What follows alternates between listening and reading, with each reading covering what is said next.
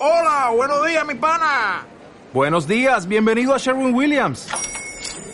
¡Ey! ¿Qué onda, compadre?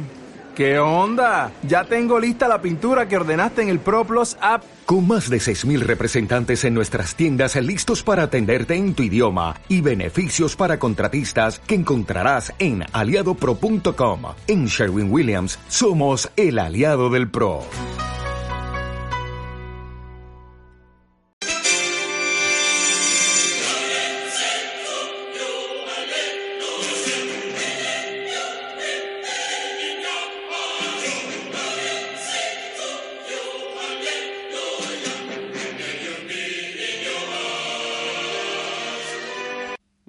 Buongiorno a tutti, soy Iván del Dedo y les doy la bienvenida a un nuevo programa de En nombre del calcio en una semana que le ha salido redonda a los equipos italianos en competiciones europeas. Comenzó el Atalanta goleando y pasando por encima del Valencia y siguieron su ejemplo la, Roma y el Inter en Europa League también con, dos victorias y con portería cero. Es lo único que le faltó al Atalanta en el grandísimo partido vivido en San Siro el miércoles, en el que el equipo de Giampiero Gasperini, como digo, eh, pasó por encima al conjunto español. Una semana en la que tenemos también eh, algo de actualidad, eh, sobre todo en cuanto a los partidos, tienen que ver. Eriksen ha vuelto a recibir críticas por parte de su entrenador. Parece extraño, sí, pero la semana pasada lo comentaba que eh, Antonio Conte le había dado un, un palito, podríamos decir, eh, igual es una forma de motivarle, seguro, diciendo que el Inter había llegado hasta ahí sin, sin Eriksen y demás. Esta semana le dio entrada como titular en el partido de Europa League ante el Ludo Goretz. Eriksen marcó un gol, realizó un muy buen partido para mi gusto, pero después en rueda de prensa eh, Conte volvió a, lanzarle un pequeño dardo y dijo que lo había hecho bien Eriksen eh, eh, en ese partido esa noche, pero que aún tiene mucho trabajo que hacer y que puede hacerlo mucho, mucho mejor. O sea, recalcó que, que tiene mucho margen de mejora a pesar del enorme partido que había hecho. También en cuanto a actualidad, un pique en el vestuario del Milán. Parece que es un club que nunca puede estar tranquilo tampoco.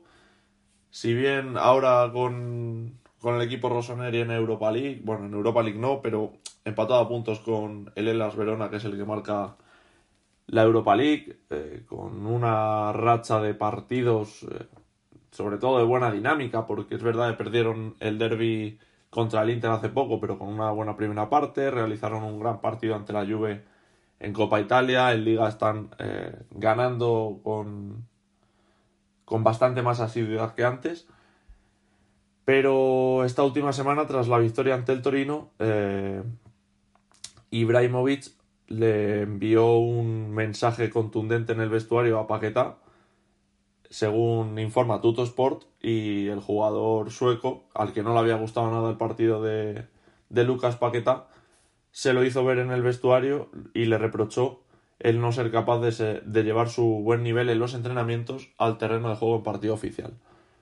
Paquetá no se quedó callado y respondió Ibrahimovic, pero bueno, el sueco en su, peculiar forma de, de, ser, de ver las cosas, dio por terminada la conversación y no quiso que, que pasara mayores. Con esto el sueco eh, intenta que el jugador brasileño eh, empiece a, a tener un rendimiento, el rendimiento que se espera de él. Veremos si en próximos partidos lo puede conseguir, pero bueno, crea un poco de tensión en un vestuario que parecía que estaba bastante calmado. Otra de actualidad es el rumor de que Thiago Alcántara, jugador español del Bayern de Múnich, podría ser la segunda opción de la Juventus si no eh, contrata a Pogba. Como todos sabemos, la Juve pretende fichar un centrocampista en el próximo mercado de verano ante la salida de Emre en, este último mercado de invierno, del que por cierto el Borussia Dortmund ha anunciado que va a pagar la cláusula de rescisión por si estaba cedido eh, con compra obligatoria, creo. Pero, eh, bueno, he dicho cláusula de rescisión y no, o sea, va a pagar la, la, lo que haya marcado en el contrato de compra obligatoria. No, no tengo la cantidad exacta, pero ha anunciado el Bayern que, que tiene la intención de pagarlo. La Juve quiere sustituir esa vacante, eh, meter un jugador en esa vacante.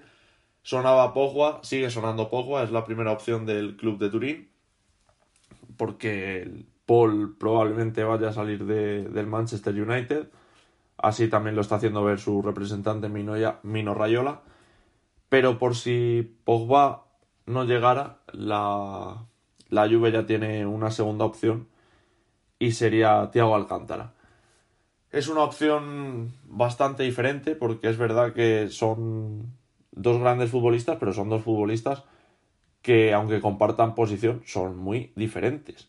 Eh, Pogba es un jugador con mucho más recorrido, eh, algo mejor en, apartado también defensivo, con mucho con mucho trayecto, con mucho recorrido, como digo, por, por todo el, centro del campo y con buena llegada. Es que Thiago es un medio más organizador. Eh, si pretende la Juve que Thiago, por ejemplo, hiciera funciones de Pogba, no, es inviable. Thiago tiene que jugar con, un 5 a su lado, seguro. Tiene que. Y tiene jugadores la Juve ahí, porque tiene a Kedira, por ejemplo. Pero son dos jugadores muy diferentes, por lo que la Juve debería primero fijar sus objetivos, eh, lo que pretenden fichar, el tipo de jugador que pretenden fichar, y en base a eso intentar acometer el fichaje de uno de los dos. Pero tener como segunda opción de Pogba a Thiago, la verdad es que es algo sorprendente. Y antes de meternos ya con la jornada 25 de la Serie A, que comienza este viernes con un Brescia-Nápoles, eh, partido adelantado en Nápoles, porque luego juega Champions el martes contra el Barcelona en San Paulo, vamos a comentar el grandísimo partido del Atalanta en San Siro ante el Valencia, que mucha gente no esperaba y llevábamos avisando ya eh, aquí bastante tiempo. Eh, dijimos que el Atalanta es un buen equipo a nivel ofensivo, que en España se le estaba menospreciando y es verdad, en España se le, se le menospreció mucho al equipo de Giampiero Gasperini. Se dijo que era la mejor opción para el Valencia. Estoy en parte de acuerdo porque al final los dos equipos eh, se querían mutuamente eh, lo comenté el miércoles en, mi cuenta de Twitter personal, por ejemplo. Son dos equipos que se querían mutuamente porque si al Atalanta le toca el Liverpool o al Valencia le toca un segundo de grupo potente, probablemente hubieran estado fuera mm, sí o sí ya casi desde el sorteo. En ese aspecto lo puedo entender, pero en España se ha menospreciado al Atalanta solamente por no ver los partidos, porque si tú te informas, si tú ves los partidos de, del Atalanta, si tú ves la forma de jugar de Giampiero Gasperini desde hace años, el estilo de juego que, ha montado, la dinámica, eh, no sé, un montón de cosas, el crecimiento del equipo desde que llegó hasta hoy, el nivel de los jugadores, no hubieran lanzado tantas campanas al vuelo de el Valencia va a pasar fácil, el Valencia va a golear al Atalanta, eh, la de Atalanta no tiene nada que hacer. En, España se ha hecho mucho. Y luego llegó el miércoles y pasó lo que pasó. Y más de uno se quedó sorprendido. A mí no me sorprende. De hecho, eh, yo ya aposté que pienso que iba a pasar el Atalanta. Y bueno, eh, en la vuelta se, se verá si el Valencia puede remontar o no. Pero la ida fue un festival ofensivo.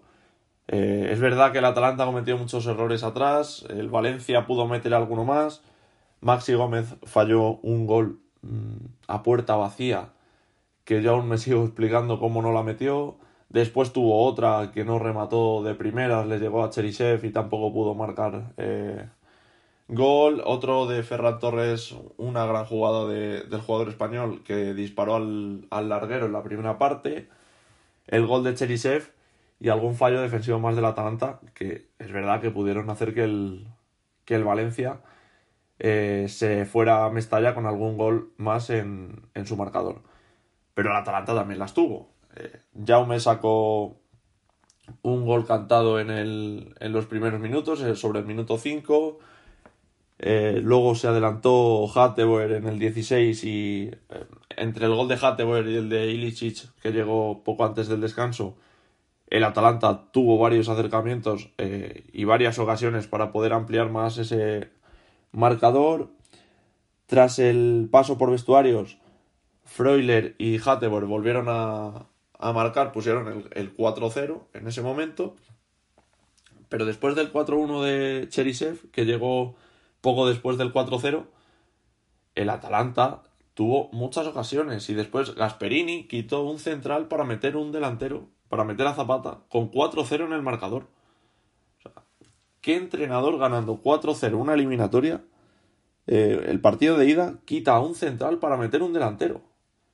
Es un festival ofensivo es un equipo eh, súper agradable de ver porque es una eliminatoria a la que sabíamos que nos lo íbamos a pasar bien, pero hasta tal nivel de que vas ganando 4-0 y quitas a un central para meter a, a, otro delantero, eso te hace ver eh, la alegría con la que juega el Atalanta, el nivel de riesgo que asume y para mí el Valencia se equivocó en el planteamiento de partido.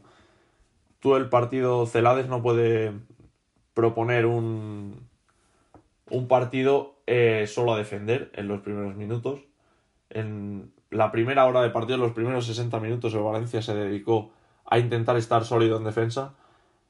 Y tú eso ante el Atalanta o tienes la mejor defensa del mundo o no lo puedes hacer, porque encima el, el Valencia llegaba con muchas bajas atrás y los dos centrales titulares no, no estaban en, sobre el campo. Tú no puedes plantear el partido a defender. Eh, esto es así tú puedes plantear un partido contra el Atalanta en el que eh, a un partido, bueno, le puedes defender y demás. Pero en una eliminatoria en la que mucho, muchas de las aspiraciones pasan por el partido de ida, Celades tendría que, haber sido un poco más inteligente para mi gusto y haber eh, planteado un partido más divertido, más ofensivo, en el que si quedas 5-4 no pasa nada. Si es que al Atalanta le da igual. El Atalanta va a salir siempre igual. En Mestalla va a salir igual. Si pierde en Mestalla 5-2 o 5-3, es que le da igual. Mientras que pase la eliminatoria le va a dar igual. Entonces el Valencia tendría que haber sido inteligente y haber dicho, vale, si a mi rival le da igual que vaya a ser un, un 4-0 o un 5-4, va a intentar meter los máximos goles posibles, voy a hacerlo yo también se equivocó Celades, tiró una hora al partido y es verdad que luego a partir del minuto 60 el Valencia empieza a tener oportunidades de todo tipo, pero empieza a tener oportunidades de todo tipo porque asumen más riesgos atrás, dejan menos gente atrás, salen eh, disparados hacia la portería rival, lo mismo que estaba haciendo su rival, y tienen muchas más ocasiones. En Mestalla tiene oportunidades el Valencia, yo creo que sí, pero las oportunidades del Valencia pasan por, primero, plantear un partido ofensivo y segundo, porque el Atalanta no meta las suyas, como le pasó al Valencia el otro día, porque el Atalanta va a tener oportunidades, el Atalanta va a salir igual. Yo creo que un 70, un 80% de la eliminatoria está decidido, pero bueno, en Mestalla nunca se sabe y, y se puede ver una remontada. El Inter de Milán ganó 0-2 al Ludogorets, marcaron Eriksen, que luego fue criticado por, por Antonio Conte, y Lukaku de penalti en el 95, con muchos cambios en el once titular, como era de esperar, con muchos jugadores suplentes. Jugó Padeli, por ejemplo, el portero eh, suplente, jugó eh, Borja Valero, jugó de titular Alexis Sánchez, jugó Viragui. Bueno, muchos cambios en el, en el once del Inter para después afrontar este fin de semana eh, los titulares un poco más descansados el partido liguero. La Roma fue el último de los conjuntos italianos que jugó competición europea, lo hizo también eh, este jueves. Le ganó 1-0 al, Gante, perdón, con gol de Carlas Pérez, el jugador fichado del Barcelona. Y afrontará el partido de vuelta también con, con más tranquilidad, aunque, bueno, con el 1-0 no se puede relajar tanto como sí puede hacerlo el Inter, que además jugará la vuelta en San Siro. Y ya en cuanto a este fin de semana, eh, la previa de la jornada 25 de la Serie A empieza con un Breccia-Nápoles, partido muy importante para, para los dos, pero bueno, sobre todo para el Nápoles, porque el Breccia al final está ya a 7 puntos de la salvación. Para mí lo tiene prácticamente imposible. En caso de ganar hoy, sí podría tener esperanza, sobre todo de ganar al Nápoles entrar en una buena dinámica y el Nápoles, en caso de ganar hoy, se colocaría en puestos de Europa League. A falta, claro, de que se juegue el resto de la jornada, pero sería un paso muy importante después de haber estado eh, hundidos en la clasificación a muchos puntos de puestos europeos. Sería muy importante para el Nápoles, eh, sobre todo también eh, de cara a la moral para el partido de Champions contra el Barça, el poder ganar hoy y situarse en puestos de Europa League. El sábado a las 3 habrá un Bolonia Udinese, partido también importante, sobre todo para el, para el Udinese, ya para distanciarse del todo de puestos de descenso, porque se encuentra 4 por encima. Y para el Bolonia también, porque está con, los mismos puntos que el Nápoles. Es decir, si, si ganara el Nápoles, por ejemplo, y mañana gana el Bolonia, el Bolonia empataría puntos con el Nápoles y si no gana el Nápoles, mañana el Bolonia se podría poner momentáneamente en puestos de, Europa League. También este sábado a las 6 hay un Spal Juventus, eh, se juega también el sábado porque la Juve juega el miércoles Champions contra el Lyon. Un partido mm, vital para, para los dos equipos también porque la Spal se encuentra a 8 puntos de la salvación, para mí lo tiene ya igual que el Breccia, muy difícil. Pero partido muy importante para la Juve porque si da descanso a algunos de sus jugadores de cara a la Champions, eh, deberá sacar un 11 con, con garantías, que ante la espalda debería tener cualquier 11 de la Juve, debería tener las garantías de ganar, para seguir afianzando el liderato, porque la Lazio, que no juega competiciones europeas, no las ha jugado esta semana y no las va a jugar. Como recordarán, cayó eliminada en la fase de grupos de la Europa League. Llega descansada y puede seguir con su once de gala ante el Genoa, que jugará el domingo a las doce y media.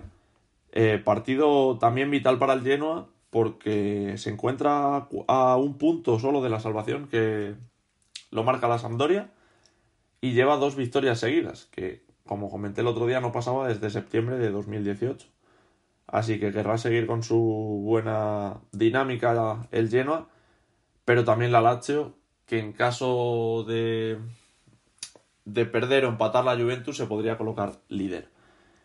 El sábado a las 9 menos cuarto, no he comentado, habrá un Fiorentina-Milán, eh, partido muy importante sobre todo para el Milán. La Fiorentina está en mitad de tabla y bastante alejada por ahora del descenso, también muy lejos de puestos de Europa League pero el Milán con 35 puntos eh, podría quedarse ese último puesto de acceso a competiciones europeas en caso de, ganar. El domingo a las 3 habrá tres partidos, como es eh, habitual. Atalanta-Sassuolo, partido vital para el Atalanta para seguir eh, en esa cuarta plaza y mantener la distancia de 6 puntos con la Roma e incluso acercarse un poco más a los tres de arriba. El Sassuolo, poco más o menos que la Fiorentina, está a mitad de tabla lejos de salvación y bastante lejos también de puestos de Europa League. El sábado a las 3 habrá un Torino-Parma.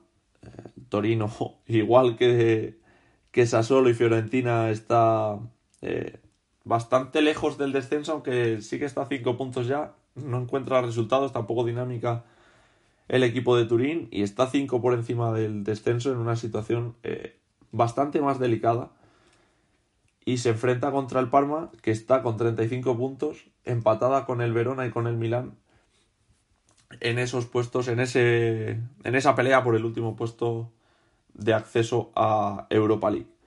Y el domingo a las 3 se cerrará con un Verona Cagliari, el Verona que es el que marca ahora mismo eh, la sexta plaza, es el que la ostenta, la última plaza de acceso a Europa y el Cagliari, que lleva sin ganar así como tres meses, en mitad de tabla con 32 puntos, sigue estando a tan solo tres de puestos de Europa League ahora mismo. En caso de ganar al Parma sería un resultado muy importante. Se metería otra vez en la pelea, pero es que lleva tres meses sin ganar y sin encontrar un, unas sensaciones adecuadas para poder aspirar a, esa plaza. El domingo a las 6 jugará Roma Leche. la Roma se juega seguir soñando con el último puesto de Champions.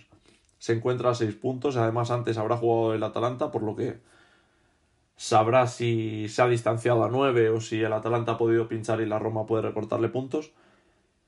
Y se enfrenta al Leche que está 3 por encima del descenso y, y una victoria le daría muchas alas para poder distanciarse aún más y tener un poco de tranquilidad en las jornadas que vienen. El último partido de la jornada será el domingo a las 9 menos cuarto, un Inter-Sampdoria el Inter, que se encuentra a tres puntos de la Juve y a dos de la Lazio, se ha puesto tercera. En, un mes que ha tenido el Inter no muy bueno, que ha caído en, en Copa Italia con el Nápoles, ha caído en Liga también. Están en, en una dinámica un poco irregular y se enfrentarán a una Sampdoria que es la que marca puestos de salvación, pero tan solo un punto por encima del Genoa que es el equipo que, que se enfrentará a la Lazio, precisamente. Hay un casi duelo cruzado Inter-Sampdoria eh, lleno a Lazio, en el que cualquiera que se quite puntos puede ser aprovechado por el, por el siguiente. Y, y para la Sampdoria, como decía, es un partido vital porque en caso de que haya sacado puntos el Genoa le ha podido adelantar en la clasificación y necesitaría una victoria para, salir de ahí. Pero bueno, por ahora la Sampdoria está fuera de, del descenso, un punto, por, un punto por encima y necesita la victoria. Igual que el Inter, claro. Así que nada, esto ha sido todo. Nos escucharemos el lunes con el repaso de la jornada 25 de la Serie A, eh, con la previa de los dos partidos que habrá en Champions de equipos italianos, Nápoles en San Paolo contra el Barça y la Juve en Lyon contra el Olympique de Lyon. Y bueno, los eh, partidos de vuelta de los 16 avos de final de la Europa League también de Inter y Roma. Esto ha sido todo. Como siempre, les dejo mis cuentas de Twitter para que me puedan comentar cualquier cosa. La del programa es arroba en barra baja calcio y la mía personal arroba Iván del Dedo. Y nada, como he dicho, nos escuchamos el lunes. Gracias a tutti e chao.